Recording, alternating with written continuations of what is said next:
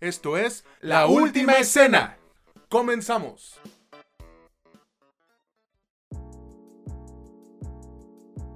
Hola, ¿qué tal amigos, amigas o como ustedes se gusten identificar? Sean bienvenidos a un nuevo episodio de este que es su podcast favorito sobre cine y series, La Última Escena, donde ya saben que no es lo que te cuentan, sino cómo te lo cuentan.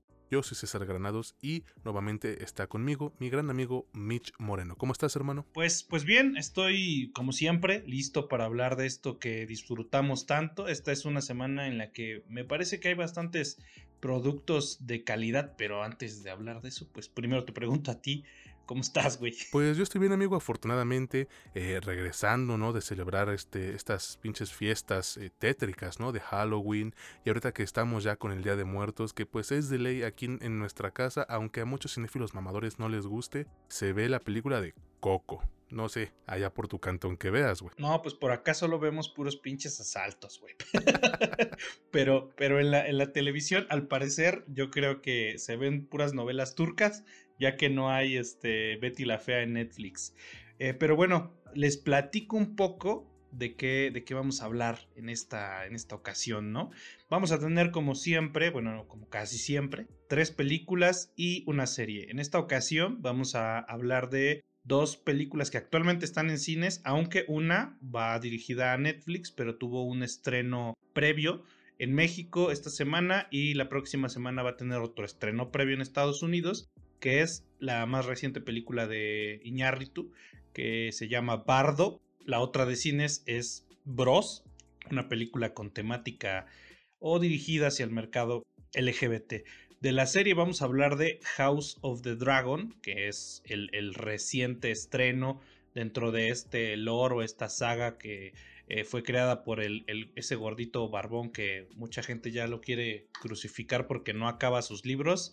Y también vamos a hablar de una película que ya veníamos esperando por un buen rato, que se llama Wendell and Wild. Ya, ya les hablaremos un poquito más de esta. Como siempre, esto es un pinche cliché. Digo que está muy interesante. Ahora no voy a decir que está muy interesante, voy a decir que está muy chingón, porque creo que todo lo que nos tocó ver tiene una cierta calidad que vale la pena destacar, ¿no crees? La verdad es que sí, amigo. Aquí eh, yo personalmente no encuentro un mal producto y a lo mejor muchos piensan, ah, chinga, pero es que eso está bueno. Ahorita que nos escuchen van a ver por qué.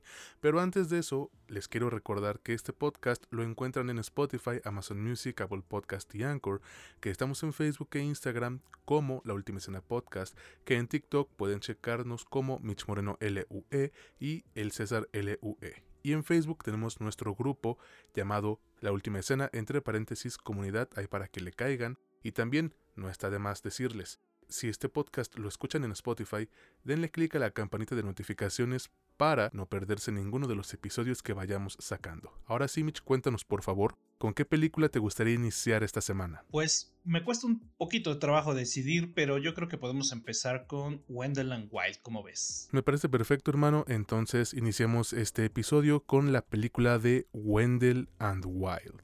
Este es un estreno que van a poder encontrar en la plataforma de Netflix y que al menos a mí me ha dejado satisfecho con lo que nos mostró a pesar de que sí le pude notar sus fallitas. Pero bueno, el director de este trabajo es Henry Selick y cuenta con las actuaciones o las voces de Lyric Ross, Keegan Michael Key, Jordan Pell, Angela Bassett, Bing Rames, James Hong, Maxine Peake, David Herwood y el debutante Sam Zelaya. Mitch, por favor, cuéntanos de qué trata Wendell Wild y qué te pareció a ti esta película de Netflix. Por supuesto, pues mira, en esta película primero empezamos con una pequeña Cat Elliot que vive con sus papás en, un cierto pueblo bastante pequeño. Sus papás son dueños de una, de una mm, cervecera local y viven muy felices. Tras un desafortunado suceso, sus padres fallecen y esta niña queda huérfana hay un salto temporal eh, en, lo que pues rápidamente nos pone frente a una escuela como católica que recibe niños pues huérfanos o problemáticos y nuestra protagonista que sigue siendo obviamente Kat eh, llega ahí como parte de un programa para niños en rehabilitación porque por alguna razón al parecer estaba en prisión. Ahí va a empezar a tener ciertos problemas y también cierto acercamiento con nuestros otros protagonistas, que son los que le dan nombre a, la película, que son dos pues, pequeños demonios que se llaman Wendell and Wild, que quieren hacer una feria y su papá no los deja. No puedo contar mucho más, pero hasta donde les puedo contar es suficiente como para que parezca un poquillo interesante. Esta película está realizada en, stop motion, está este estilo que a mucha gente le fascina, César es uno de esos, y está dirigida, como ya bien dijiste, por Henry Selick, el que está, el que regularmente la gente cree que, que más bien, a ese güey lo confunden con Tim Burton, porque todo el mundo cree que The Nightmare Before Christmas o, El extraño mundo de Jack fue dirigido por Tim Burton y pues no, fue este güey. Eh, escribió, dirigió, produjo junto con Jordan Peele esta película que a mí me ha parecido bastante buena. Obviamente no hace falta destacar el stop motion porque el stop motion destaca por sí mismo. Es una técnica que cuesta muchísimo tiempo, dinero, esfuerzo, paciencia. Es muy complicada, así que no voy a hablar tanto de eso porque habla por sí mismo. A mí me ha gustado bastante, me gusta la, la historia que nos cuenta, me gusta el mensaje que se está tratando de mandar ahí sobre pues la superación, dejar ir, todas estas cuestiones que ya verán en pantalla. Me gustó el diseño de los personajes, me gusta también eh, la división de, los arcos, la edición, los tiempos que están manejando, lo divertida que se pone a ratos y el cómo desarrollan o se dan tiempo de desarrollar un poco a cada uno de sus personajes y eso hace que el producto sea algo que a mi parecer está bastante completo, es bastante integral y podría gustarle a cualquier tipo de personas. Ahorita le sigo con la parte que me ha parecido un poquito negativa, pero primero le pregunto a César, ¿qué te pareció? A mí me gustó, güey, la disfruté muchísimo y creo que me puedo arriesgar a decirles que es una de las mejores películas animadas que nos va a ofrecer el 2022. Y esto es porque cuenta con muchos aspectos que logran elevar considerablemente su calidad técnica, güey. Y bueno, pues aquí sí voy a admitir, ya lo dijiste tú, eh, yo tengo un sesgo hacia, hacia Wendell Wild porque está hecha en stop motion. Y para mí, para su, humilde podcaster, el stop motion es de las cosas más encantadoras que se pueden ver en el cine. Creo que te transmite una magia verdaderamente particular que ningún otro producto tiene, al menos a mi consideración, ¿no? Bueno, yo creo que Wendell y Wild logra sobresalir entre muchas de las propuestas animadas del año por su mundo visual. O sea, lo que podemos apreciar con la mirada, con los ojos, está lleno de colores vibrantes y un diseño de producción extraordinario, güey. A esto le debemos sumar ese genial diseño de personajes que logra conseguir, ¿no? O sea, cada monguito que aparece en la pantalla está exagerado y estilizado de distintas formas y, se vuelve algo muy divertido de ver, ya sea con las monjas, con los demonios, zombies, adolescentes, etcétera, etcétera. Es una gran exhibición de, creatividad por parte del equipo detrás de la película y creo que al menos en este aspecto yo sí la puedo poner en la misma vitrina que, que en la que está Paranorman, al menos en mi cuarto, ¿no? Por así decir. Luego, tenemos el trabajo de animación que si bien no lo considero el mejor o el más fino, sí está muy cuidado y es mejor que el promedio, güey. Le otorga, le otorga esta naturalidad que todas las películas de stop motion pues necesitan. También me parece que no podíamos esperar menos de Henry Selick, quien pues ya debe estar harto y harto, ¿no? De que todos piensen que Tim Burton dirigió El extraño mundo de Jack. No amigos, ya lo dijo Mitch, eh, fue Henry Selick. Y aquí lo deja en claro desde que dice el póster. Escrita, dirigida y producida por Henry Selick, basada en el libro no publicado de Henry Selick.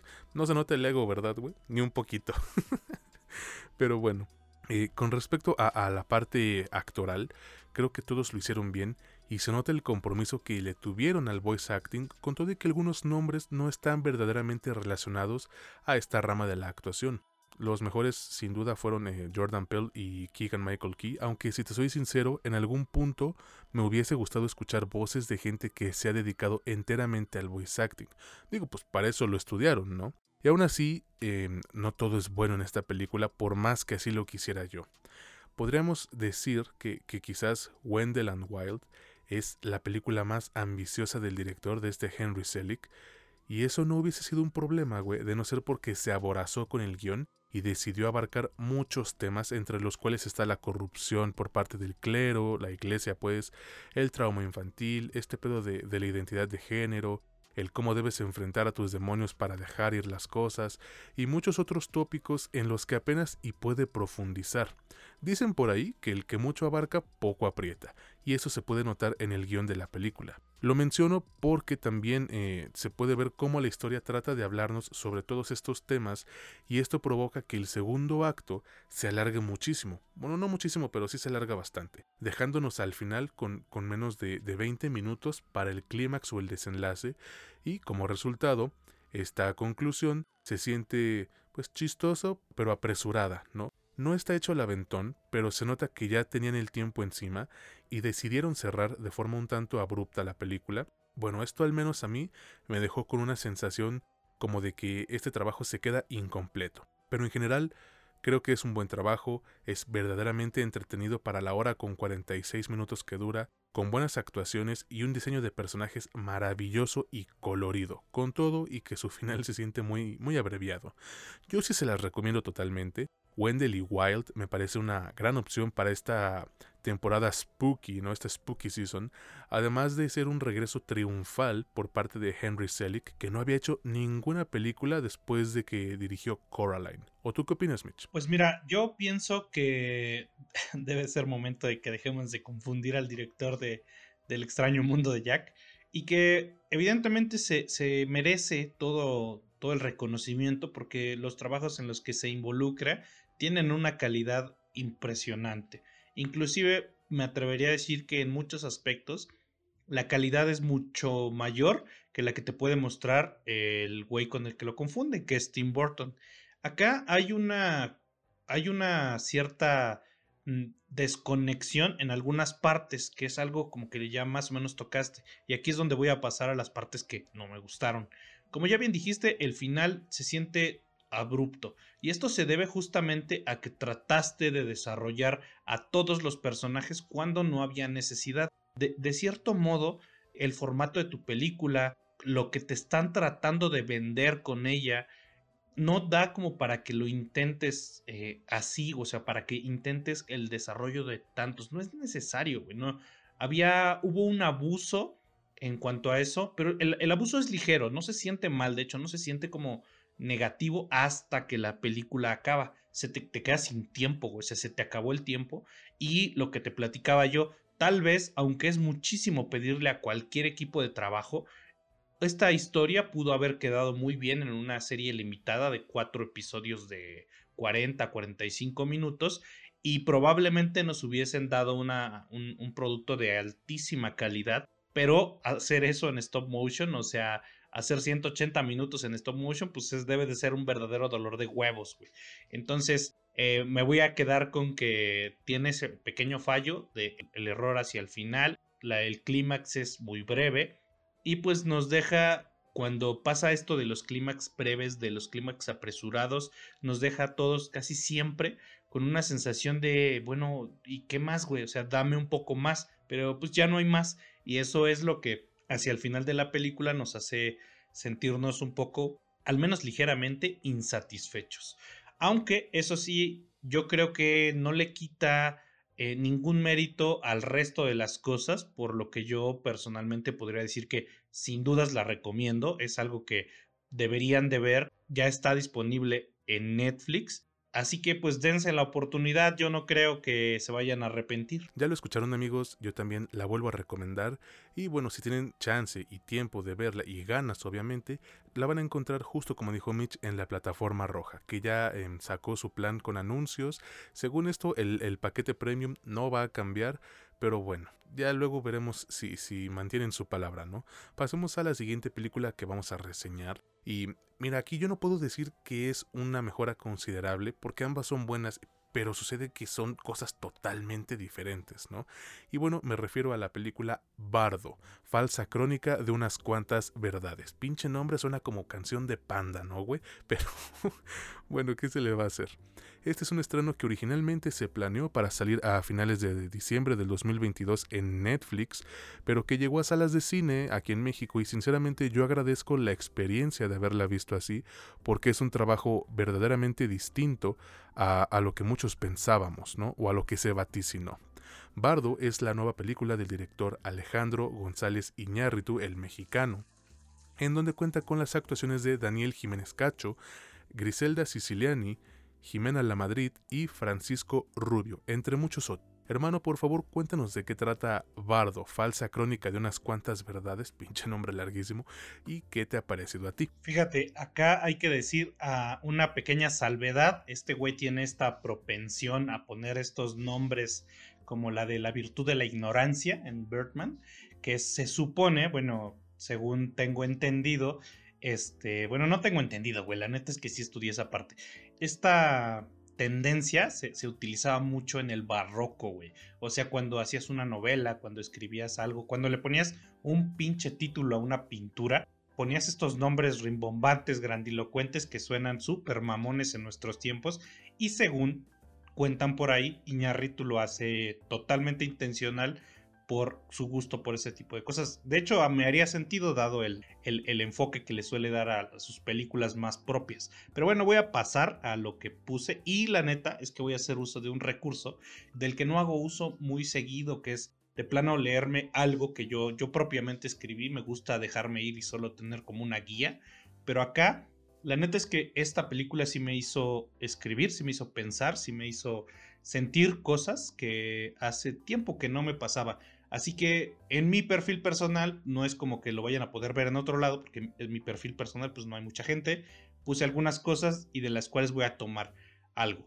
Eh, la neta es que yo sí tengo que decir que creo que es más que obvio que la película es, es su película más personal, más íntima y que obviamente es la más arriesgada de, de. No nos cuenta realmente nada y por eso es que no he entrado propiamente a la, a la historia, eh, porque no lleva una estructura sólida, o sea, de división de actos, de, eh, eh, presentación, nudo, desarrollo, desenlace, clímax, todo eso. Más o menos los lleva, pero no tiene una narrativa sólida.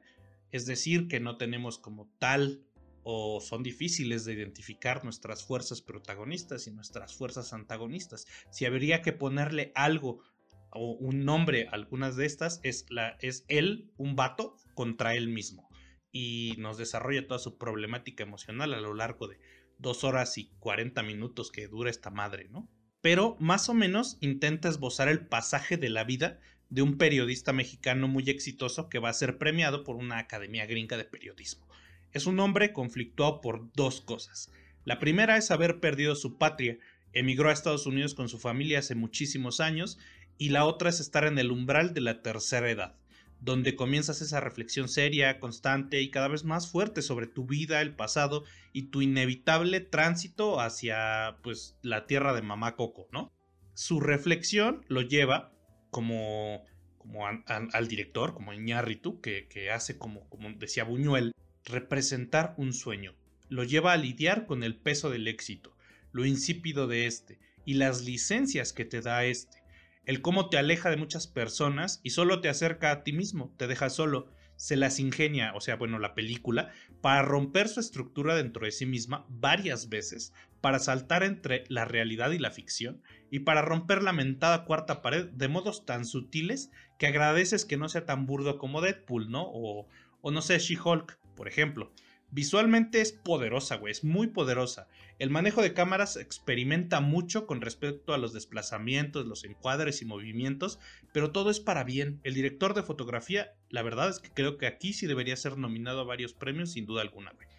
Cabe decir de manera breve que prácticamente todos los aspectos técnicos obtienen una nota sobresaliente sin que sea ninguno, más allá de lo que ya mencioné, algo que pues digamos nos maraville, pero eso sí, la maravilla de esta película, a mi parecer, se encuentra propiamente en la escritura de la misma. Y es que es dirigida tal cual fue concebida en el papel, porque pues este güey escribe, este güey dirige.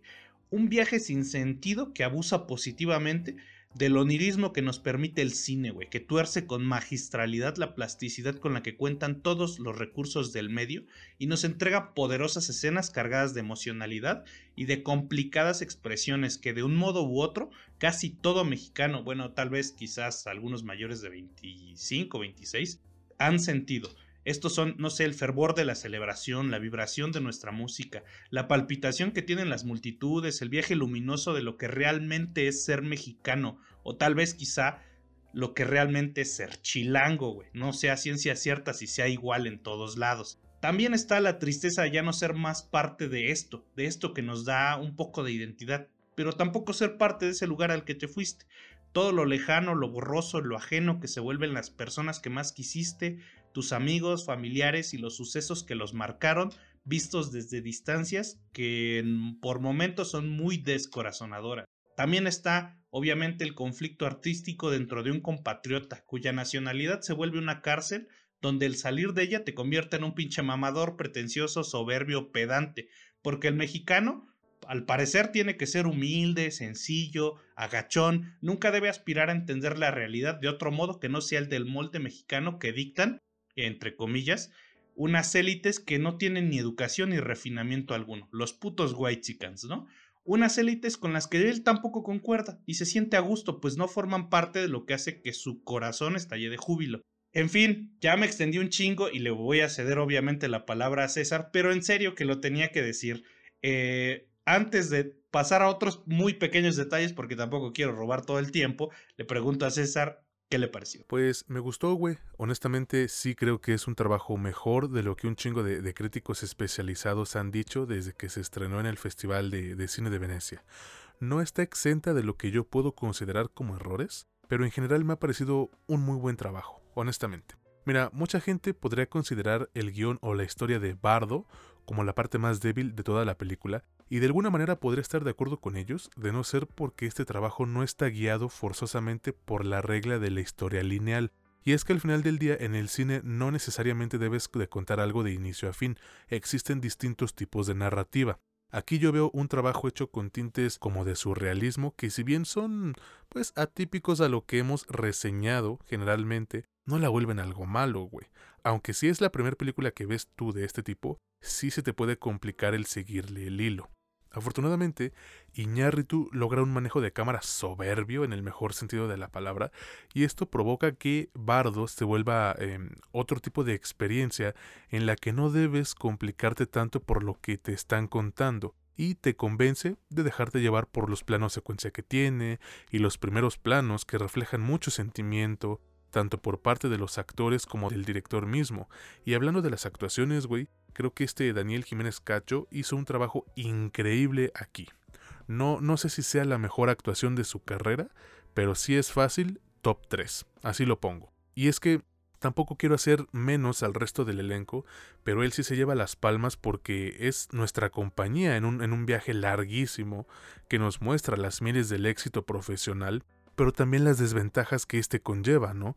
Además, pues de la añoranza que tiene por su país, pero que al final del día opta por dejarlo atrás ya que está en posición de darle una mejor vida a su familia y honestamente dudo que muchos de nosotros prefiriéramos quedarnos en, donde estamos antes de mejorar para nuestros hijos y nuestra, nuestra pareja, ¿no? Quedarnos valiendo verga, ¿no? Exacto, la neta yo dudo mucho que, que prefiramos eso.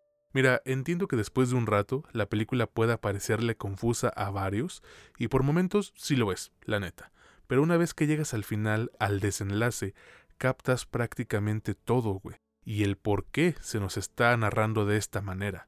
Además de que dicho final nos da, redundantemente, una conclusión, pues algo triste, pero está bien, el cine de Iñárritu nunca se ha caracterizado por darnos estos finales felices donde todo es color de rosa, ¿o sí?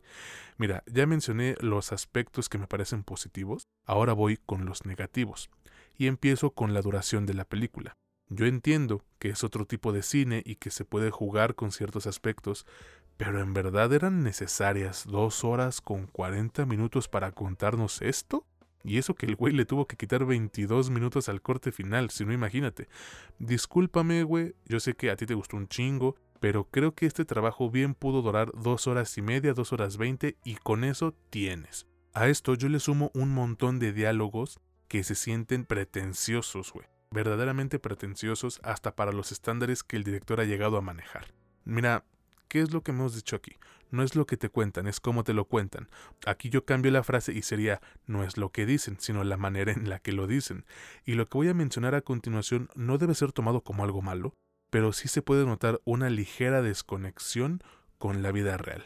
Es que no todos tenemos la suerte de vivir en una realidad pasteurizada como la nuestra. ¿Cuándo vergas has escuchado a alguien hablar así, güey? No mames, chinga tu madre, cabrón.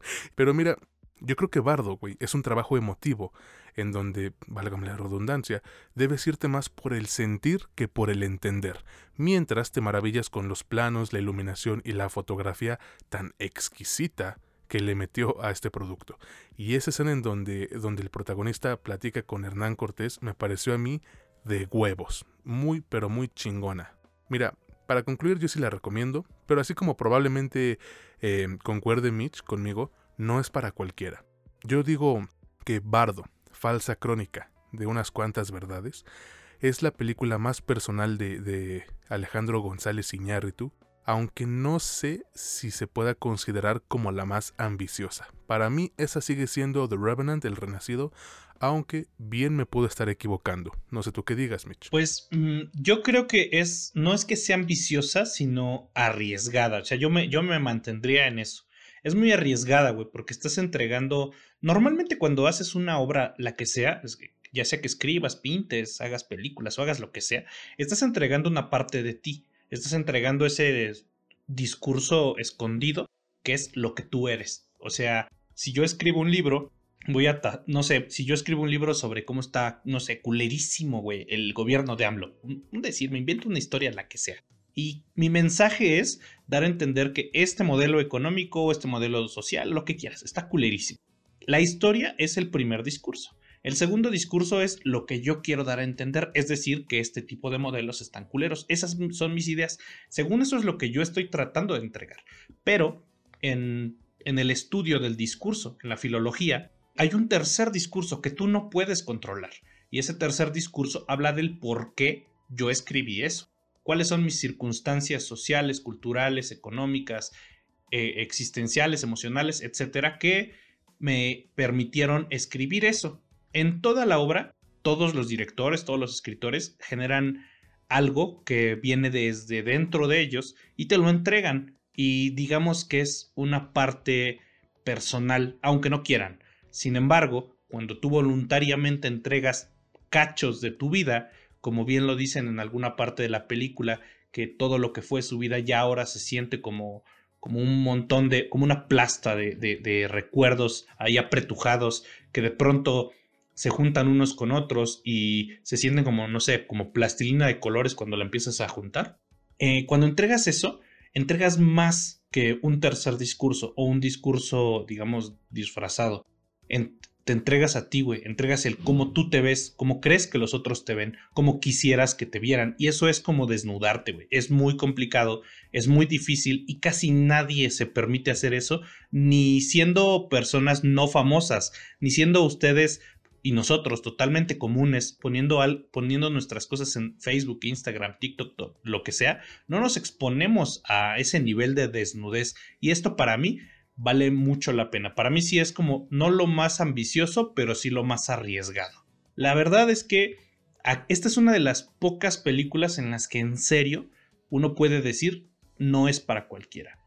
Y no tanto porque no los, porque seas pendejo y no le entiendas o algo así, sino porque acá sí yo creo que va a haber algo como o la amas, cabrón, o la odias. O sea, no va a haber un punto medio como de ah, mira, chido, igual y después me la vuelvo a ver. No, o sea, va, va a ser, vas a estar del, lado del. Esta está dentro de mis favoritas, dentro de mi top, no sé, depende qué tan cinéfilo seas, dentro de mi top 100.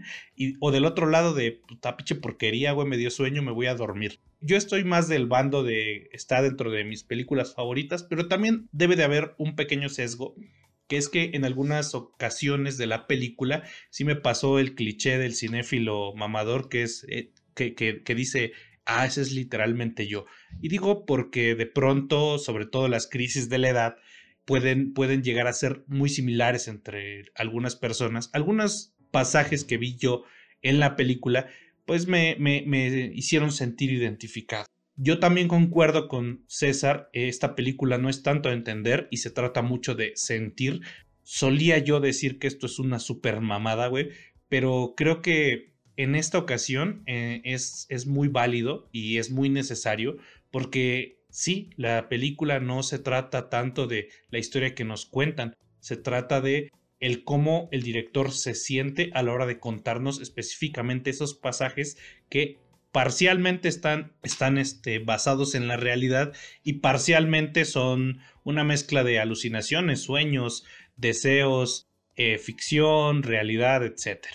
Yo concluyo con que en verdad pienso que vale la pena el ejercicio de arriesgarse a ver un producto como estos, pero si de plano estás muy del lado comercial del cine y solo quieres entretenimiento, yo creo que no es para ti, tal vez podrías esperar a que esté en Netflix en diciembre 16 y ahí le des una oportunidad. Para los demás, va a estar en cines un rato y después va a brincar a Netflix. Pues ya lo escucharon amigos, de verdad, eh, si les gusta este desmadre de, del cine, o bueno, esta rama del cine diferente a, lo que podemos ver que atiborra las, las salas, pues dénsela. O, en todo caso, pueden esperarse, como dijo Mitch, a que llegue a Netflix.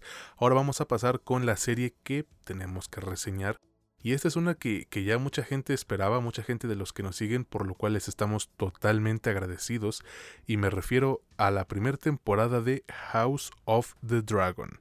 Esta es em, una de las series más esperadas del 2022, que se convirtió en la más vista de HBO Max. Y creo que en general la primera temporada, güey, sus primeros 10 episodios no son un mal producto, me parecen muy buenos, pero la neta no al nivel al que le están poniendo. Pero bueno, yo dejo que Mitch nos cuente eh, de qué trata House of the Dragon y qué le ha parecido a él esta serie que continúa con el universo de George W.R. Martin. Por supuesto, pues mira, para ponerla breve, más o menos 200 años antes de los eventos de Game of Thrones, eh, la casa, lo que le da nombre a, a nuestra serie, la Casa del Dragón, los Targaryen, rigen como pues, vaya, inamovibles emperadores de, de Westeros, porque pues tienen un chingo de dragones, tienen, tienen todo el poder, vaya. Y al parecer son los legítimos herederos del trono, por, porque sí.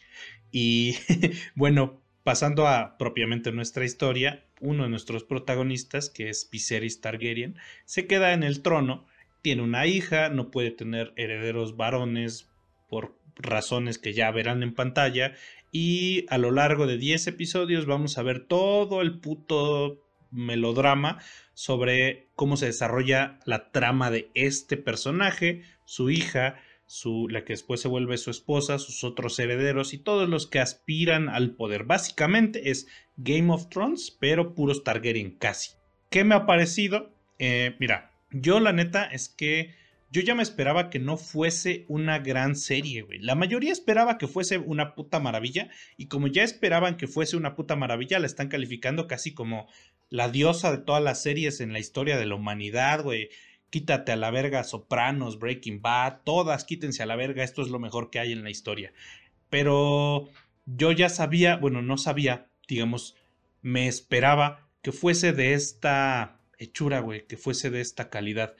Eh, echar dinero en una bolsa de producción para hacer un producto, vaya, em, decente, digno, con buenos estándares de calidad en lo técnico, en, el diseño de producción, en, maquillajes, caracterizaciones, etc. Pero que su fuerte fuese básicamente el chisme, que de eso se trata si, si te gusta el chisme, y bueno, casi todos nos gusta el chisme, eh, seguramente la vas a disfrutar porque así es, es una telenovela televisa, es una telenovela turca, pero con dragones, fantasía, incesto, em, decapitaciones, muerte, tripas, de pronto, escenas medio explícitas de sexo y ya. Es decir, es una telenovela que explota este morbo que al parecer le empezó a gustar a la gente por Game of Thrones y te lo da como fanservice para que te estés callando a la chingada, te siga gustando, vaya si le pongas 10 estrellas en IMDB, aunque no se los merezca. Pero, pues bueno, antes de seguir, le pregunto a César, ¿qué te pareció? Mira, güey, a mí me gustó, creo que es una serie súper entretenida, pero sí, la están poniendo en un pedestal que a mi consideración no se merece. Tiene varios aspectos positivos, sí, pero siento que la gente, o sobre todo los fans, la quieren exaltar a, un producto casi perfecto cuando no es así. A lo mejor pues sí quedaron un poco lastimados por ese final tan de mierda que fue la última temporada de Game of Thrones, pero no creo que pues la mejor respuesta sea catalogar como buenísima o, casi perfecta, como dije, a House of the Dragon. Bueno, eso creo yo, ¿no? Y es que tienes una historia, güey, que, que te engancha y que logran manejar bien durante 10 episodios, pero por más que yo le busco, no encuentro esa epicidad que tuvimos en Game of Thrones. Sí está entretenido ver que, ay, es que la novela y lo que quieras y la chingada, pero, güey, siento yo que House of the Dragon deja de lado lo que verdaderamente es la esencia de, de, este universo, ¿no? Que es el drama geopolítico, algo que platiqué contigo hace unos días.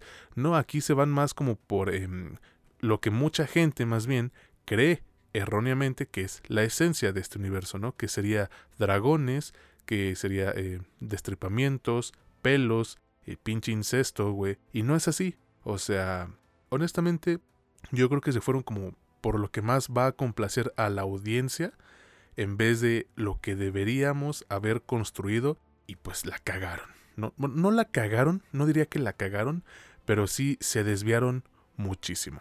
Aún así, güey, tiene varios aspectos que le ayudan mucho como el diseño de producción y de vestuario, además de que la fotografía le tira un paro enorme a la hora de que llegan los diálogos que de por sí cuentan con su propia fuerza y cuando son, por ejemplo, hablando, no sé, eh, la mano del rey o, algún otro personaje con, con verdadero poder político, pues de alguna manera sí dominan la pantalla porque sabes de lo que son capaces, ¿no? Y esto me lleva a ver que, pues, tristemente en ese mundo no hay nadie bueno, güey. Siempre se está viendo por el propio interés y pues está una alianza que puede ser quebrada inmediatamente porque te beneficia la otra alianza, pero esa persona te va a, apuñalar por la espalda porque le beneficia juntarse con la otra persona. Y digo, verga, güey, qué clase de gente tan culera. Pero pues eh, es ficticio, ¿no? Algo que también me gustó es eh, las actuaciones, güey. Creo que son muy buenas.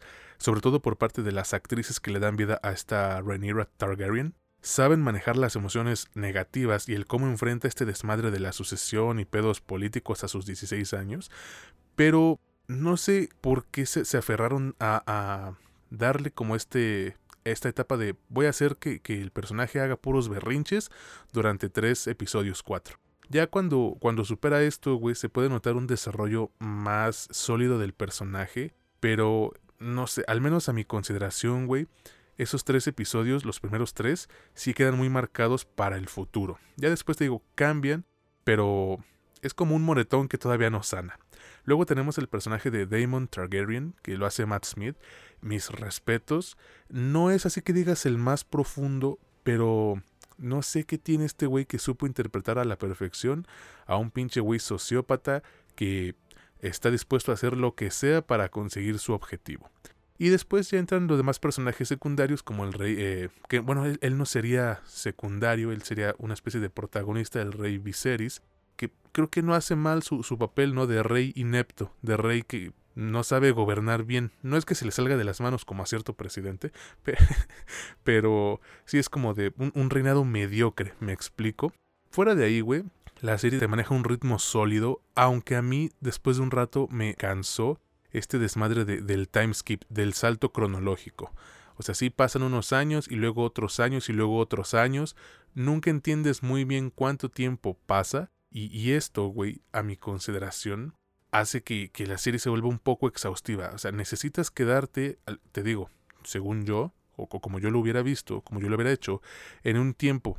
O sea, sí está bien que te saltes unos, unos años, pero no hagas eso durante 10 episodios, güey porque terminas por no entender en dónde están ocurriendo las cosas, en qué parte del tiempo están ocurriendo las cosas. Y mira, yo aquí te voy a preguntar algo, no sé si tú te sentiste como yo, pero al menos a mí me da un poquito de, de asco, güey, em, que, abusen del recurso del incesto, güey, o de cosas como, por ejemplo, sí, que la tía, que el tío y la sobrina quieran coger, o que emparejen a un güey de 50 años con una morra de 16, dices, yo entiendo que es ficticio, güey, yo lo capto, pero no es tan necesario, güey, de verdad.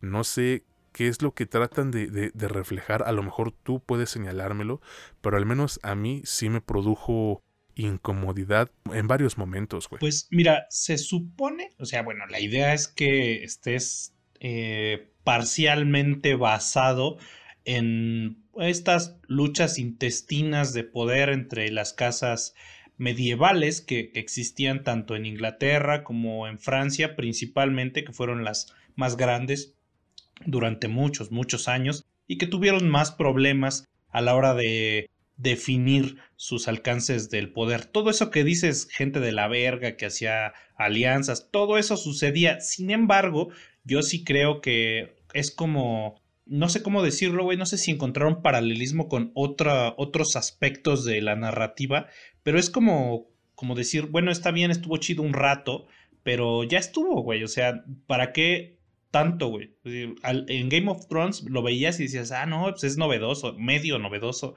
pero pues ya. Y ahorita es como, ah, bueno, pues te lo tengo que dar porque es lo que la gente cree que de eso se tratan las cosas de, de este viejillo que escribe y que no puede terminar la otra puta saga. Eh, yo no siento que ahí esté la fortaleza, la gente lo sigue pensando, yo creo que la fortaleza acá está, eh, bueno, la escritura propiamente sí está en los en las este, motivaciones humanas que tienen las personas dentro de su búsqueda del poder, del reconocimiento, del salirse del molde, hay de todo. Y de hecho, de pronto se salen, se salen hacia allá y en sí son las partes más disfrutables de la serie, cuando los personajes muestran su parte más más diferente, más humana, más profunda. No, no la onda de, ay, la cogedera y los pelos y la sangre y voy a matar a un cabrón y vamos a aventarnos a la guerra y ay, me monté en un dragón. No, o sea, para mí eso es mamada y de, ay, no, mira, la traicionaron, mira, esta persona es, este, es doble cara, mira, ese es perverso. Oye, pues no mames, güey, así era el medievo toda la vida, cabrón, ¿qué te sorprende? ¿Quieres ver algo, pues, así? Léete casi todo lo de Shakespeare, léete cosas de la historia de Francia, del imperio francés, portugués, el, inglés, todas esas guerras de, de cuando eh, los invadieron los vikingos, todo ese desmadre está mucho más asqueroso, morboso, más de la verga que, que lo que vas a encontrar en esta serie que se supone que es de fantasía. Yo creo que está confundiéndose la gente. Sí pienso con esto yo creo que cerraría. Sí pienso que evidentemente House of the Dragon tiene muchísimas cualidades positivas. O sea, en ningún momento digo es una serie culera ni nada. Yo pienso que es una serie que apenas y el brincar la mediocridad, pero porque se está enfocando en donde no debería. Tiene muchas cualidades o podría explotar muchas cualidades en lo narrativo, sin embargo se está enfocando en satisfacer al fan porque al final de Game of Thrones los fans se les fueron a la yugular horrible y les tienen miedo seguramente. Pero si pudiesen irse más hacia el camino de cómo acabó la temporada, que yo creo que se nota que pues ya trata, ya teniendo una base de fans, te puedes desviar hacia otros lados porque ya tienes algo asegurado, ya nada más vas empezando a crecer tu base de fans. Y acá es probable que haya una segunda temporada mucho mejor que la primera. Si la cosa es así, si el plan es ese, pues yo estoy dentro, ¿no? No hay problema. Eh, no puedo decir que a todos se les recomiendo porque no sé, güey, sí, sí siento que le falta algo, pero en definitiva pienso que podrían darle una oportunidad y seguramente no se van a arrepentir, pero tampoco esperen la octava maravilla, tampoco esperen ver Los Sopranos, como ya dije, no esperen ver eh, una revelación de la televisión, solo esperen ver una telenovela con dragones y de pronto un muy mal CGI y chisme y más nada. Actualmente, como ya dije, está en HBO Max, así que pues, si la quieren ver, ahí está, ustedes tienen la última palabra. Pues yo sí se la recomiendo amigos porque pues como hemos dicho aquí antes, la chisma es vida. Y bueno, con eso creo que bastaría como para que te entretengas durante 10 episodios. Pero bueno, la decisión ya la van a tomar ustedes. Ahora sí vámonos con el producto final para este episodio, pero antes, Mitch, por favor recuérdanos en dónde pueden escucharnos. Claro que sí, nos pueden encontrar en Spotify, en Amazon Music, Apple Podcast y en Anchor. En Facebook e Instagram nos encuentran como La Última Escena Podcast. En TikTok a mí como Mitch Moreno LUE y al, César como el César LUE. Si nos siguen en Spotify no olviden activar la campanita de notificaciones para que no se pierdan ninguno de los episodios. Así como en Facebook pueden integrarse a nuestra comunidad un grupo que se llama la última escena, entre paréntesis, comunidad. Y ahora sí amigos, pasamos a este producto que es con el que cerramos el episodio de esta semana de La Última Escena, ya saben, su podcast favorito sobre estrenos de series y películas, y me refiero a la película Bros, más que amigos. Este es un estreno que llega a salas cinematográficas y que hizo llorar a muchísima gente desde antes de que saliera. Ya la pudimos ver y pues neta que sus pinches rabietas para mí están muy de sobra porque es una película honestamente divertidísima. El director de, esta comedia romántica es Nicholas Stoller y la protagonizan Billy Eichner, Guy Branum, Luke McFarlane, Mónica Raymond, Guillermo Díaz, Jim Rush y T.S. Madison. Mitch, por favor, cuéntanos de qué trata Bros, más que amigos. Claro que sí, pues mira, eh, acá estamos en enfrente o empezamos frente a un tipo que es pues famosillo, tiene, tiene un podcast, es, eh, él, es, él es gay, es muy intenso, odia a todo el mundo, en algunos aspectos se parece un poquito a mí y como que no está muy preparado para las relaciones o más bien está alejado de ese mundo de, de, las relaciones, parece que no, como que no es para él. De pronto por alguna razón conoce a alguien que ese alguien parece totalmente lo contrario a él, parece eh, alguien con quien no establecería nada. Y pues conociéndolo eh, empiezan a suceder algunas cosas, empieza este juego tanto de descubrimiento del uno y el otro como de descubrimiento de ellos mismos. Propiamente la película es lo que en, en el sentido heterosexual sería como una chick flick, pero pues acá sí es completamente LGBT. De hecho, pues muchos de los elementos que están dentro están eh, intencionalmente ahí para que pues recordemos que está hecho para, bueno, propiamente dirigido para ese público. Normalmente yo les diría aquí qué me pareció, pero en esta ocasión tenemos a un invitado que nos podría eh, aportar una visión un poco más acertada porque es parte de la comunidad. Es, es un amigo que se llama Toto. Eh, Toto, mejor te paso el micrófono, te pregunto a ti qué te pareció. Hola, ¿qué tal chicos? Pues primero que nada, muchas gracias por la invitación y nuevamente aquí estamos pues platicando con ustedes un ratito sobre este tema. Pues miren, ya tuvimos la oportunidad de ver esta película y primero que nada, quiero, quiero decirle al público que nos está escuchando que para mí, muy particularmente, y como lo mencionan como miembro de la comunidad, es una representación real de lo que se necesita como mente abierta. No pretensiones de movimientos, ¿cómo decirlos?, un poco políticos, o que todo, todo lo estemos politizando, sino la mente abierta realmente está en la vida, la vida cotidiana, y creo que esta película lo, lo refleja muy bien. Si bien es una típica o un formato típico de comedia romántica, sí, pero el mensaje eh, para la comunidad, que es para quien va dirigido formalmente, eh, es muy claro y es, y es abordado desde otro punto de vista.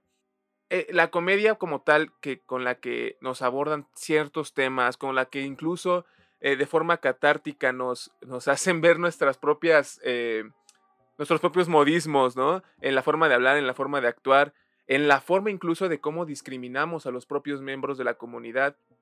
E, es, es muy, muy interesante verlo en esta película y yo creo que al momento de, de, sentarnos a verla, podríamos incluso caer en la ofensa, o entre comillas, no tanto por, por lo que se dice o por lo que se hace, sino porque eh, seamos muy sinceros, y yo se los digo como miembro de la comunidad, no estamos preparados para burlarnos todavía de nosotros mismos. Sí vamos por ahí con la bandera de normalizar y, hacerlo como de la vida cotidiana, pero yo te puedo apostar y por lo que tú pude platicar previamente con César cuando tuvimos la oportunidad de verla, que la, gente como tal, la comunidad, está enojada con esta película, está resentida con esta película, la, la calificaron mal.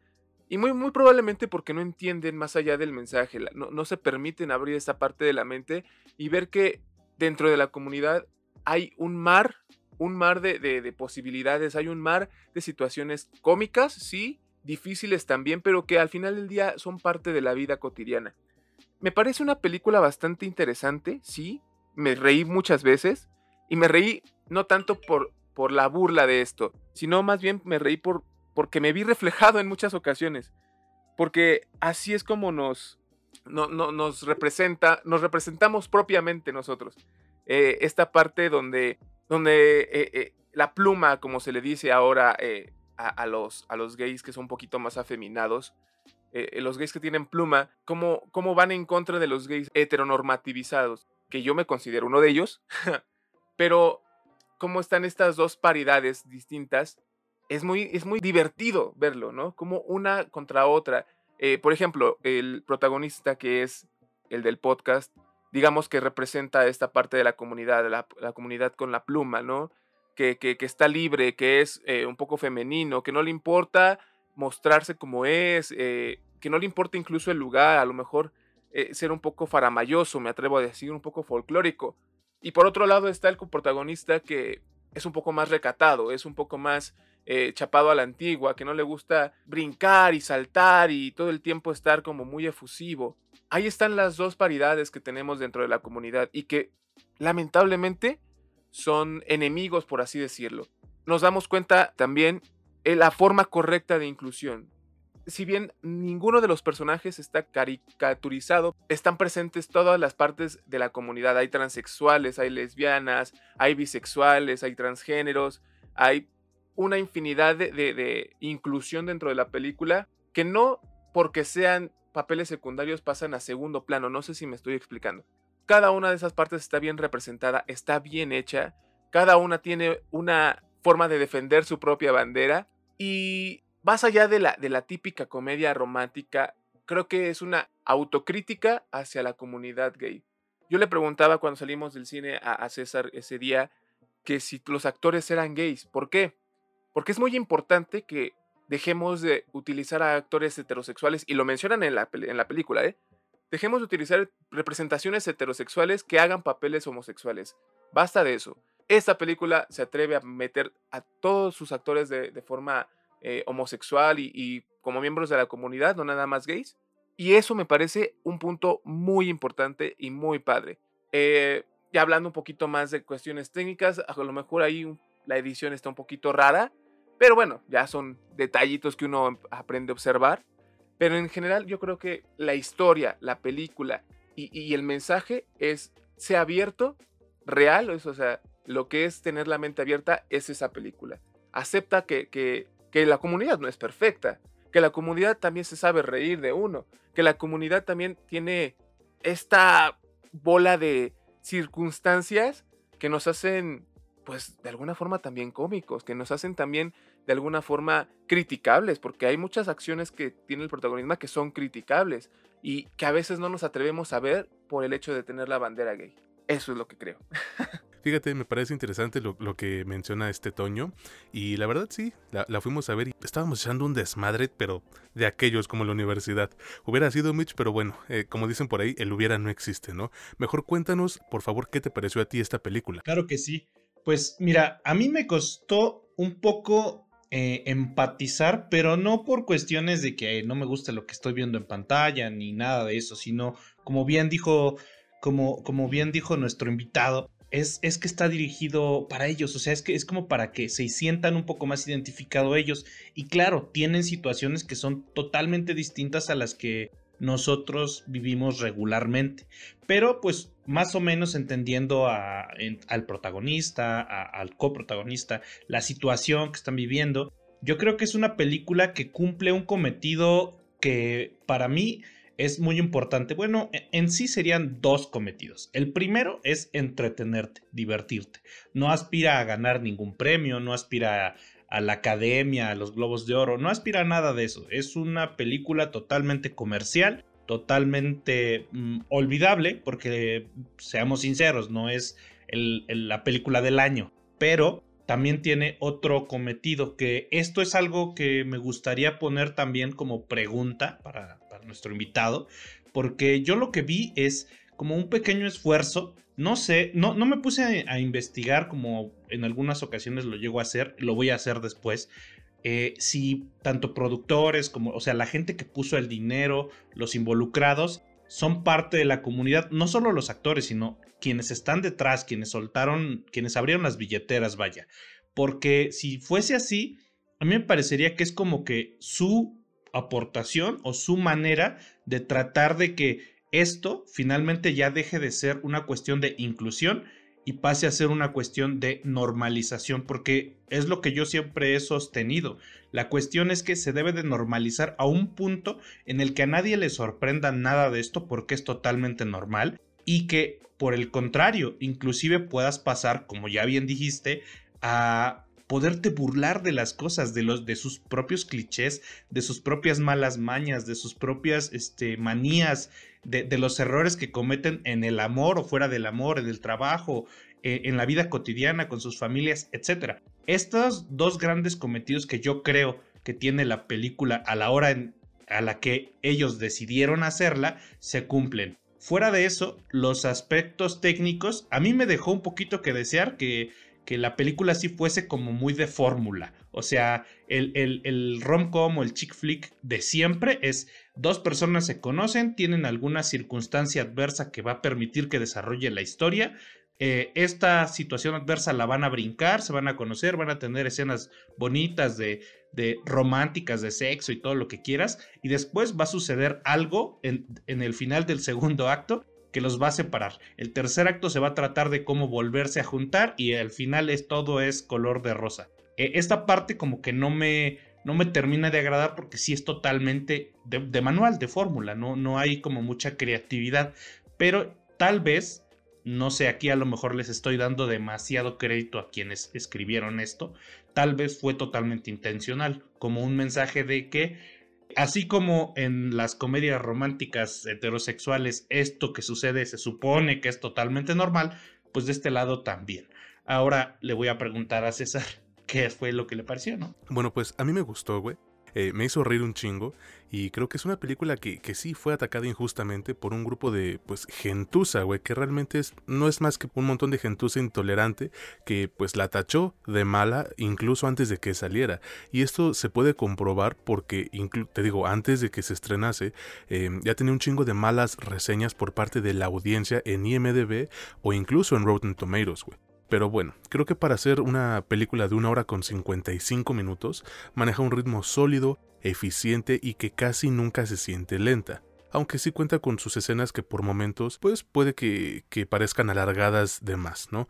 Esto como tal no creo que provoque el que Bros, más que amigos, se vuelva pues de flojera, pero si sientes que pierde un poco de dinamismo, aunque nada grave realmente. Ustedes ya lo mencionaron, la historia no, no es eh, como tal la, la, cosa más innovadora del mundo, es esa misma fórmula que se ha utilizado ya un chingo de veces en, en las romcom, pero lo que le da este giro de frescura es como promociona varios miembros del elenco, que es la primera comedia romántica en la historia producida por un estudio grande. Hay otras por ahí, pero pues, eh, según las palabras te digo del protagonista, sobre todo de este eh, Billy Eichner, es la primera que, que nos trae un Major Film Studio, que sería en este caso Universal, ¿no? Y esto también, güey, hace que, que, veamos la película desde una perspectiva diferente, porque no solo se trata de risas y de, ay, mamorcito, y la cogedera, porque sí hay cogedera, ¿eh? Sucede que, que Bros tiene unas cuantas escenas en donde nos dejan ver las diversas problemáticas a las que estos dos protagonistas se han tenido que enfrentar a lo largo de su vida y cómo incluso la gente eh, pues cercana a ellos les pone no diría trabas pero sí pues los les avienta palabras desalentadoras, ¿no? Ya sea por su sexualidad o por las decisiones laborales y cosillas que mucha gente ha pasado sin importar el, el, género por el que sientan atracción, ¿no? Lo que yo sí debo mencionar es que Billy Eichner hace un gran trabajo como, como el protagonista cuarentón que se siente solo y que se enfrenta a esta crisis eh, que le da a las personas de su edad, ¿no? Tiene, a mi parecer, un gran rapport con Luke McFarlane, pero la verdad es que, y aquí lo, lo platiqué yo con, con, Toño, sí opaca muy cabrón a su, a su coprotagonista, ¿no? Este Billy Eichner se roba la película cada que sale y por momentos en verdad hace que el otro actor se vea pequeño con todo y que está, está mamadísimo el güey, ¿no? Pero en general, pues yo creo que no es una mala película, es divertidísima. Obviamente es para mayores de edad.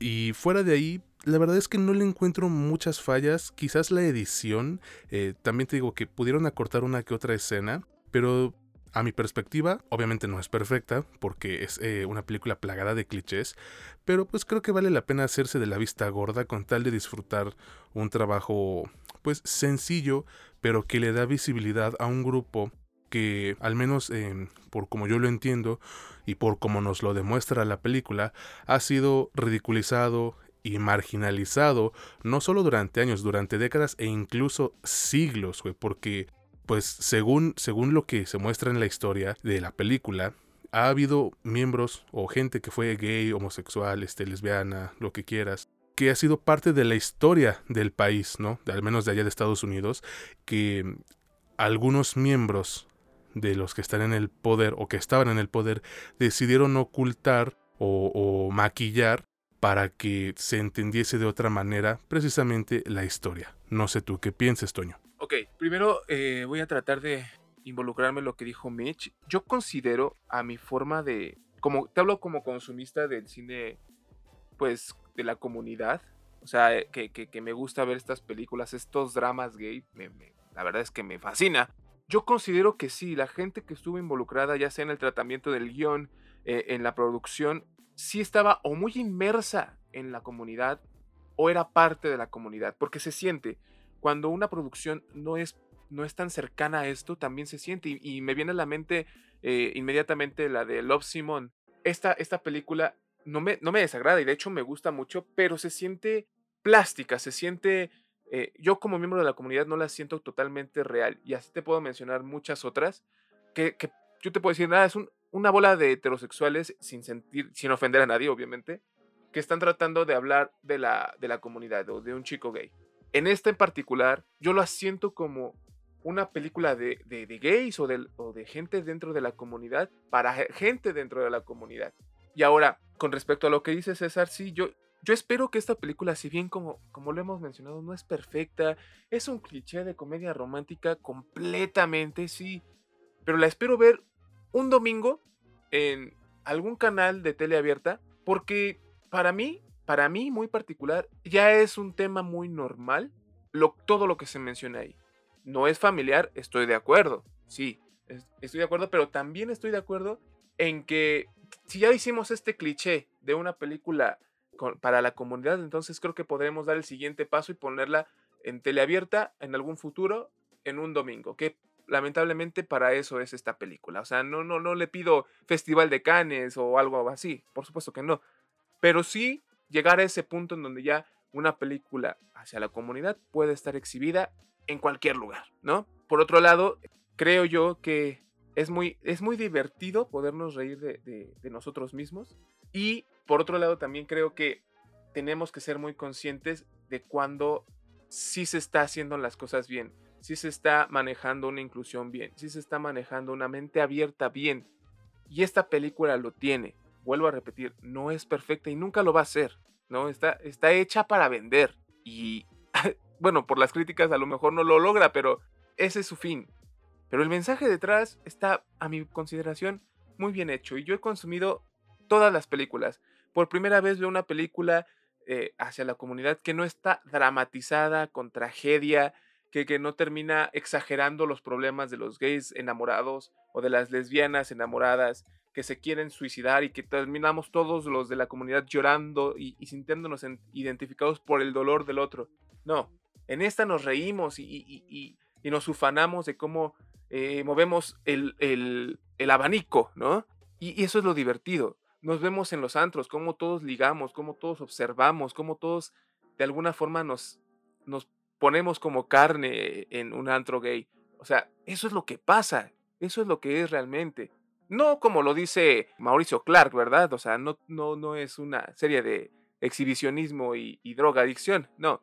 Pero sí hay de todo, o sea, como en la comunidad heterosexual. Y eso es lo que dice la, la película. Nos, nos, muestra en el antro, nos muestra en el trabajo, nos muestra en la familia, nos muestra en la vida cotidiana, nos muestra enamorados, desenamorados, con todos los problemas normales. Y eso para mí me pareció muy cool. Bueno, aquí yo nada más tendría que hacer una última pregunta para nuestro invitado. Sería, bueno, creo que quedó como de patente dado todo lo que dijiste, pero me gustaría escucharlo. Sería, ¿tú la recomiendas? O sea, no solo para la comunidad, sino para el público en general. Yo eh, la recomiendo.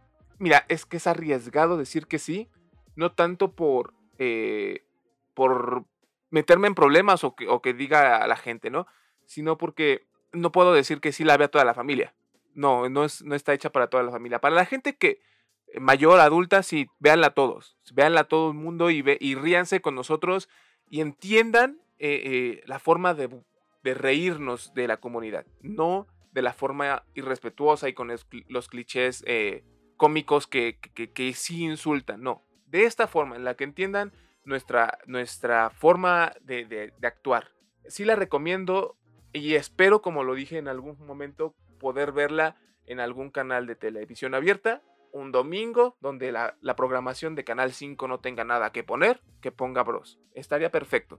Ahí ya entraría el trabajo, hablando de, la cuestión infantil, el trabajo de los padres para poder explicar muchas de esas circunstancias, porque pues evidentemente hay cosas un poquito subidas de tono, pero definitivamente me atrevo a decir que es una película que tienen que ver. Pues sí, mira, yo lo que pensaría es justo lo que tú dices, ¿no? Un domingo, un sábado en, la, tarde, que le den el mismo tratamiento a las escenas subidas de tono que les dan a las películas de cualquier tipo, que les mochan un cachito si es que no cubre la, digamos, censura gubernamental, no porque tenga algo malo la relación, sino porque eso también se hace con todas las películas, ¿no? Pero ve, o sea, digamos que alcance un tono familiar, que la pueda ver, que no tengas inclusive que explicar porque ya es algo totalmente cotidiano, como bien dices. Sí sería, sería muy bueno poderlo ver en un futuro, esperemos que no muy lejano.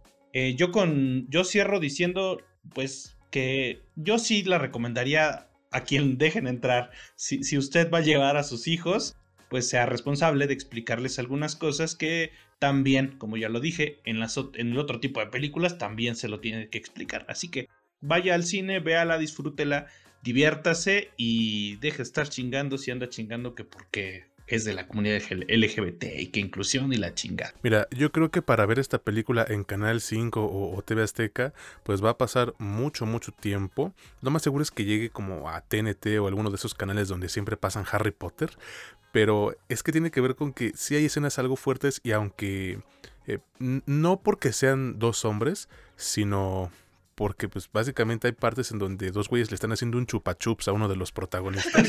Entonces, tratar de adaptar eso, güey, y cortarlo lo más que se pueda, pues creo que le sale más barato quitar toda la escena. Entonces, eh, eso podría de alguna manera u otra dejar la película pues con una sensación de que sí queda como eh, a medias, pero fuera de ahí, pues esperemos que algún día llegue.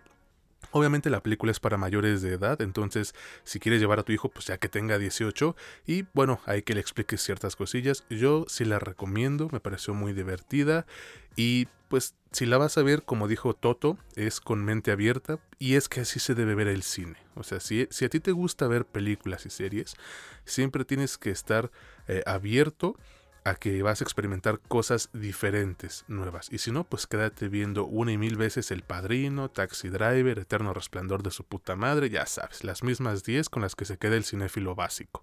Y bueno amigos, con esto estamos terminando el episodio de esta semana de su podcast favorito sobre cine y series, La Última Escena, donde ya saben no es lo que te cuentan, es como te lo cuentan.